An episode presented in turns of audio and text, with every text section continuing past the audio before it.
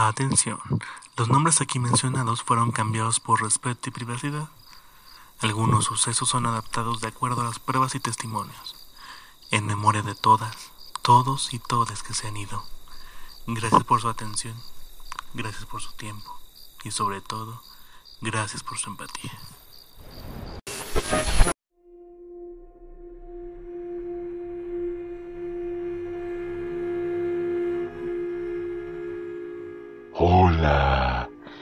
¿Cuánto tiempo sin vernos? Bien, yo estoy aquí para recomendarte usar audífonos, ya que nuestro creador hace esto posible gracias al formato estéreo, el cual tiene características demasiado interesantes y la mejor es que puedes escuchar mis susurros. Gracias a este formato, Así que usa audífonos para poderte aterrar mejor y poderte hacer sentir las historias que nuestros muertos reclaman que escuchen tus oídos. Conoce todas las historias de cada uno de estos seres que han dejado la tierra, pero han venido a mí para que yo te cuente todo para que te contemos todo y sientas las historias, recorrer todo tu cuerpo por medio de los oídos y este formato estéreo. Así que usa audífonos, evita morir y por favor, hidrátate mucho. Recuerda que este lado del mundo sobrenatural está infestado de seres estúpidos que no se pusieron cubrebocas úsalo, porque cuando estés acá no tendré piedad y serás uno de mis esclavos más.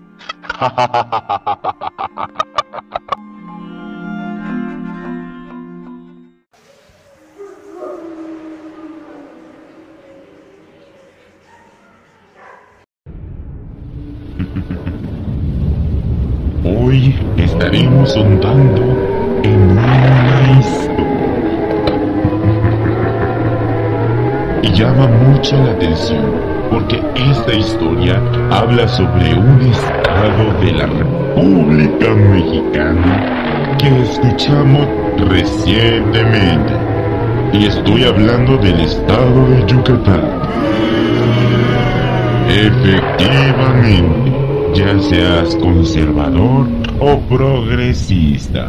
¿Por qué? Porque recientemente se aprobó la ley Sí, ajá, la ley de matrimonio igualitario. Vaya, qué novedad que un país tan homofóbico y antiderechos como lo es México tuviera la decencia de aprobar un derecho fundamental a la vida humana. Pero recientemente también por algo que sí está bastante, bastante, bastante fuerte, pues no lo tengo en este lado del charco y del inframundo, pero el chico que murió, bueno, no murió, yo sé lo que pasó y les puedo decir con certeza que ese chico fue asesinado de una manera brutal. Los hechos se escondieron y solamente nosotros en el inframundo la tenemos. Próximamente espero que se tenga la justicia verdadera. Cuando esos cerdos regresen a este mundo, cuando esos cerdos toquen este piso de inmundicia eh, en este inframundo, los haré pagar con justicia al punto que van a querer irse de nuevo y lo pagarán con creces. Tal vez en la vida humana estos policías asquerosos estén gozándola. Pero cuando lleguen aquí, no tendré piedad con ellos. en fin, gente, esos policías, sí, sí, lo sé, son horrendos. Yo los vi cuando pasó y me sentí impotente. Hoy conoceremos la carta de un zapatero que vivió tal vez la misma corrupción que vivió el güero. Me gusta como le decían, Le decían el güerito, el güero. Era muy lindo el chico, pero por desgracia, la homofobia, el odio y la discriminación fueron fundamentales en su muerte prematura. ¿Cierto? Gracias por la corrección. No fue muerte, homicidio. Fue un homicidio premeditado. Fue un homicidio bastante, bastante horrible. Y según yo, los estatutos mexicanos de las leyes para la discriminación cuenta como crimen de odio. Pero claro, es México, señores, señoras y señores. Así que bueno, amigas, amigues y amigos. Sean todos bienvenidos a una historia más. Los dejaré con el narrador pedorro, productor de este podcast.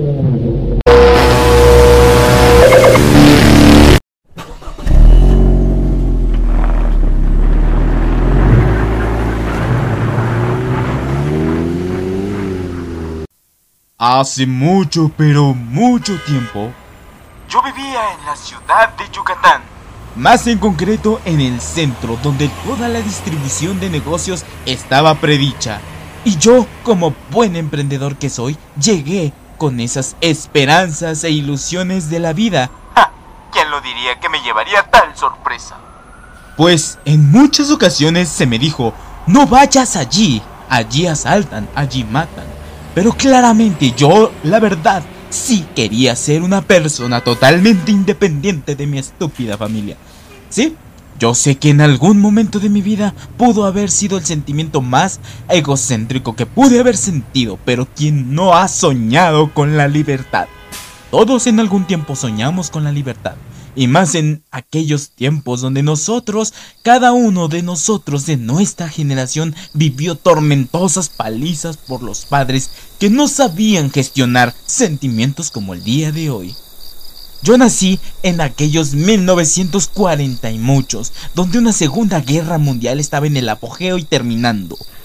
Pues resulta que mi familia siempre ha sido zapatera, costurera y demás.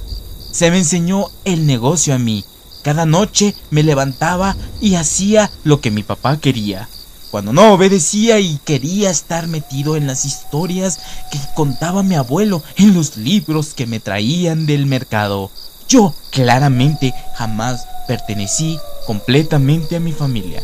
Sin embargo, fue lo único que me enseñó porque realmente donde yo vivía no había educación ni acceso a aquellas cosas que hoy en día estos chamacos de hoy poseen, que son privilegios que para mí es muy muy bueno. Hoy en día podemos tener acceso a la educación, en mis tiempos no. Se me enseñó a ser un zapatero y toda mi vida viví así. Cada noche yo llegaba del trabajo y toda mi casa estaba bien hecha porque vivía con uno de mis mejores amigos. Él y yo no queríamos tener pareja. Y en secreto ni siquiera teníamos intenciones de vivir la vida con una mujer. Sin embargo, las cosas llegaron a un punto límite. Todos los días salía con mis cosas a bolear zapatos en el camino mientras llegaba a mi negocio a abrirlo.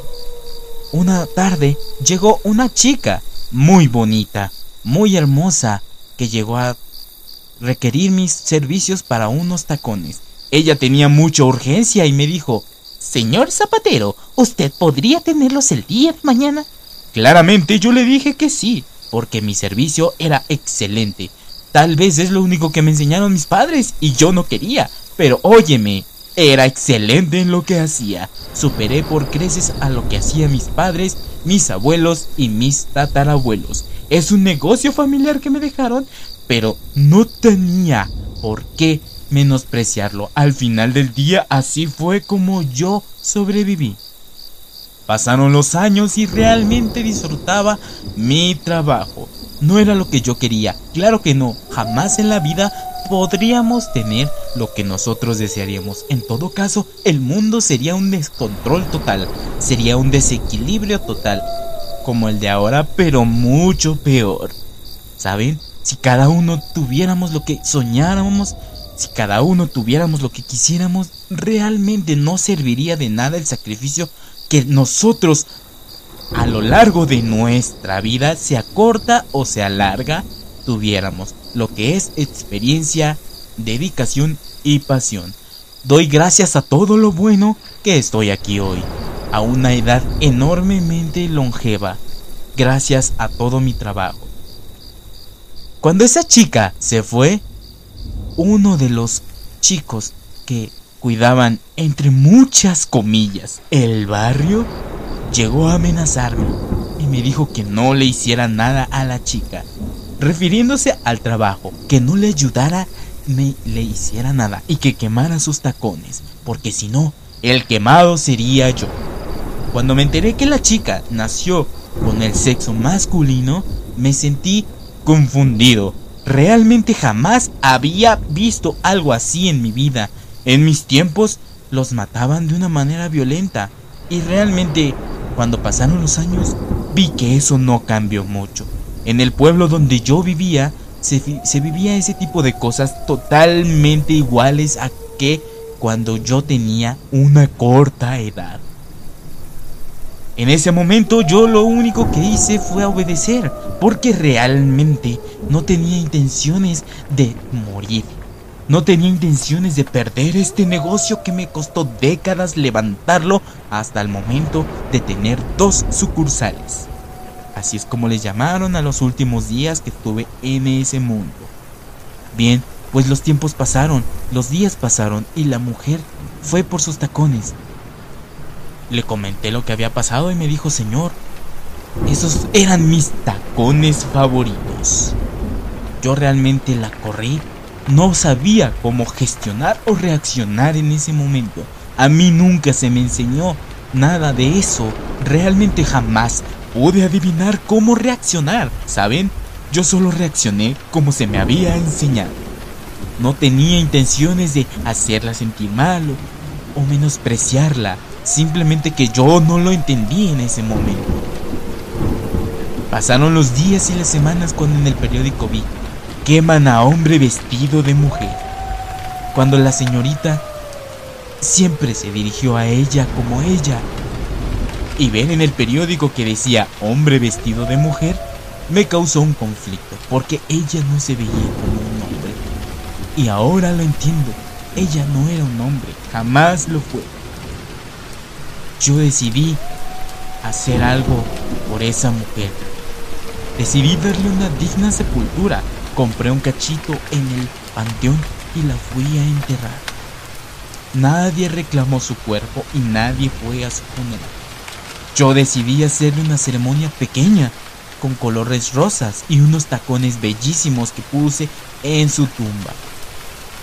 Mi familia, por, por obvias, obvias razones, se consternó y me desheredaron casi casi. Sin embargo, yo tenía mi negocio. Ellos me repudiaron por todo lo que restó de mi vida. Un día estaba en mi negocio. Yo siempre, siempre he sido de los que ayudan a los demás, porque en algún momento yo también pasé hambre, también pasé frío y claramente también estuve descalzo.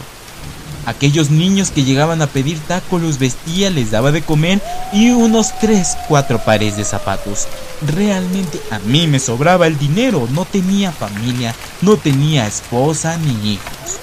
Así que decidí ayudar a los demás, porque sé lo que se siente estar en esos oscuros lugares. Toda mi vida recorrió en torno al ayudar a la gente y disfrutar lo que más pudiera mi trabajo. Claro que no era el perfecto y no era lo que yo quería para mi vida. En absoluto, jamás fue lo que yo quise. Yo quería ser como aquellos de los libros que, leía cuando era niño, cuando me los llevaban. Yo quería dibujar esos monos, quería hacer esas cosas. Pero claramente a mí no se me dio el acceso que tuvieron muchas generaciones en el futuro a la educación. Y eso no quiere decir que esté en contra de las nuevas generaciones. Realmente aprecio bastante cuánto ha progresado mi pueblo, pues pasamos de estar viviendo en casas con letrinas afuera a tener casas de dos pisos en un barrio bastante, bastante sólido. Mi pueblo pasó a ser uno, un pueblito, una privada, una ciudad, casi, casi. Y eso me alegra bastante. Créanme que muchas cosas que yo añoraba para mí las tienen las nuevas generaciones. Y yo jamás pude tener hijos porque no quería tener hijos. Jamás me sentí atraído por mujeres y eso no tenía nada de malo, pero recuerden que yo nací en 1945. Por lo tanto, era pecado casi casi. Así que yo viví con un amigo mucho tiempo. Y las cosas escalaron cuando yo cumplí muchos años de edad. Pues me corrieron de mi casa, mi propia casa que yo mismo construí. Y a pesar de que mi pueblo pasó de ser casitas de madera con letrinas a ser casas y edificaciones con dos pisos, tiendas departamentales, etc., el odio y la discriminación siguió, pues yo ya tenía mi casa bien hecha, tenía todo un futuro por delante. Pero, a pesar de que mi amigo y yo no éramos pareja, nos mataron violentamente. Claramente eso nadie lo cuenta. Yo llegué aquí con la frente en alto porque sé que jamás, jamás hice daño. La vida me ha llevado a distintos caminos y a pesar de que siempre tuve posibilidades de ser una persona diferente o mala, decidí ayudar a los demás. Tanto a la mujer que asesinaron como a los niños con hambre, a refugiados, etc.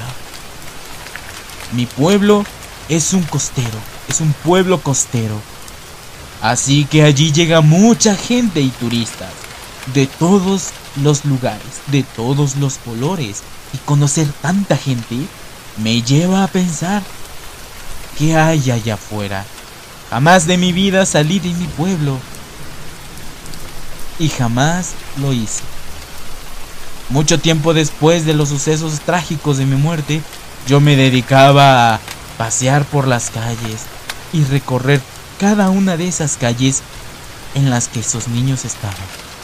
Presencié la muerte de unos tantos a manos del crimen organizado. Porque sí, tal vez a nosotros nos sacaron y nos golpearon violentamente de nuestra casa. Pero el suceso que me llevó a este inframundo fue la valentía y el hartazgo de que siempre llegaban a hacernos una cobranza que no debíamos pagar. Suficiente teníamos con las rentas. Presencié la crisis económica y realmente pasar todo eso más una cuota más para que no nos maten se me hacía absurdo. La policía jamás hizo nada. Incluso hoy en día puedo decir que no han hecho jamás nada. Al contrario, recientemente han asesinado a un chico en ese mismo lugar, en Yucatán. Así que yo solo di la cara. Valentía me sobraba y coraje también. Por desgracia mis compañeros no sentían lo mismo. Me dejaron morir solo, balaseado y de la manera más atroz, en la calle. Ese día, mi alma siguió y siguió años en la tierra recorriendo esas calles, presenciando cómo aquellos a los que yo vestí, alimenté y arropé caían en las manos del crimen. Y no era su culpa. La pobreza extrema que se vivía por la desigualdad económica era una bastante notoria. Mientras que algunos comían con mil pesos diarios, esos niños y esas personas que yo ayudé con 10 pesos comían. Comían esos pescuecitos, comían esos chicharrones, algo para tener en su panza diario, porque la desigualdad económica y laboral es muy evidente. Doy gracias a todo lo bueno que yo tuve la oportunidad de tener un negocio. Pero no todas las personas tienen esa suerte, incluyendo la de mi deceso, pues morí a una edad muy avanzada y solamente me tocó presenciar cómo morían los demás. Estuve vagando hasta que la señora muerte me trajo a este bendito lugar. Hoy en día estoy escribiendo esto. Con amor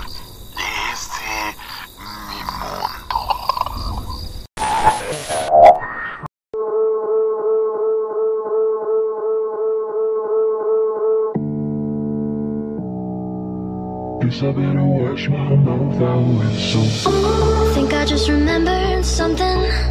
I think I left the faucet running. Now my words are filling up the tub. Darling, you're just soaking in it. Hello. Preciosa, gente hermosa, ¿cómo se encuentran el día de hoy? A ver, díganme qué tal los trata la vida, qué tal está su día, cómo va su vida, su día. ¿Qué tranza? ¿Cómo los trata el día, carnalitos, carnalitas y carnalites? Sean bienvenidos, bienvenidas y bienvenidos todos, todas y todes. ¿Ok? Hoy solamente pasaba a decirles y a comentarles tantito, tantito que bueno, yo como tal, el productor, distribuidor, productor, escritor, este, voz y talento detrás de, de este podcast de Con Amor desde mi mundo y este otro podcast de The Timers. Bueno, pues yo quiero decirles y presentarles a mis amigos que se llaman Paloma y Omar. Bienvenidos, bienvenidas y bienvenidas sean Paloma y Omar. ¿Ok? Bueno, ellos son unos compañeros podcaster, podcaster que he conocido y yo ya era fanático de su podcast de ellos desde hace muchísimo tiempo. Entonces, bueno, les voy a recomendar que vayan a ver, a, bueno, a echarle una ojeadita, a echarle una, una una revisadita a su podcast de ellos. Porque, pues bueno, el señor oscuro lo recomienda, ¿sí o no, señor? Sí, definitivamente sí, sí, lo recomiendo. no están promocionando nada, no es cierto. Aquí no se promociona nada. Recuerden que en este podcast de Con Amor desde mi mundo, evidentemente no nos fijamos en el dinero, así que no. Tampoco en The Chambers. Realmente la voz The Chambers no acepta dinero y no nos vamos a vender tarro. Oh, ¿esa es una quesadilla de, de queso? No mames, dame, dame. ¿Qué quieres que diga? Ah, sí, que vayan a visitar Amazon porque tienen las mejores opciones de venta, compra y música. Sí, ya, dame la quesadilla, dámela, dámela. Y bueno, pues lo escucharon amigos, aquí no se promociona nada y no sé, no, no, sé- no nos hemos venido, así que bueno. les recomiendo muchísimo ir al podcast de ellos dos. Porque pues bueno, les voy a dar la noticia de que tenemos una colaboración con ellos. Así que se estrenará en, en esta semana. Realmente me comentaron que el 23 se estrenaba. Así que bueno, eh, pues nada más pasaba a anunciarles eso y recomendarles su podcast. Bye. Nos vemos en la siguiente. Mouth out with soap. God, I wish I never spoke. Now I gotta wash, wash my mouth with soap. I feel it coming out my throat. Guess I better wash my mouth out with soap. God, I wish I never spoke. Now I gotta wash my mouth out with soap.